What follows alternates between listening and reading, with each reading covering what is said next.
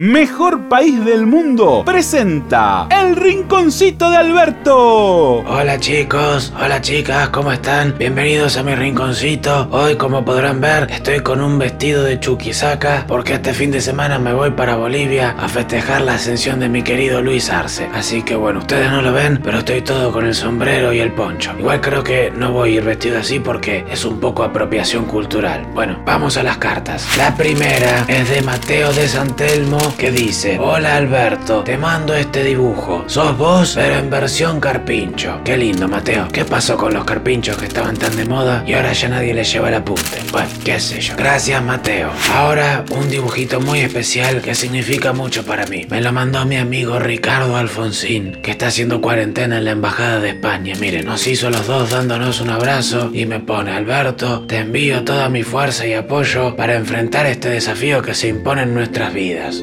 Cariño, Ricardo. Bueno, gracias, Ricardo. Me encanta recibir cartas de los chicos y tuyas también. Y qué bueno que tengas tanto tiempo libre como para andar haciéndome dibujitos. Vamos con el alverso del día. El sapito Crocro no confiaba en el peso y decía que el único dólar real era el dólar paralelo. Entonces el sapito dijo, esto se va al chori. Estoy cansado de que el gobierno me mienta. Y fue a una cueva y compró dólar a 190. ¿Y ahora qué le pasó al sapito Crocro? Bueno, se tiene que meter el dólar a 190 por el bolsillo. ¿eh? Para pensar. Bueno, gracias a todos y todas por sus cartitas. Los espero la próxima acá en mi rinconcito. Chao.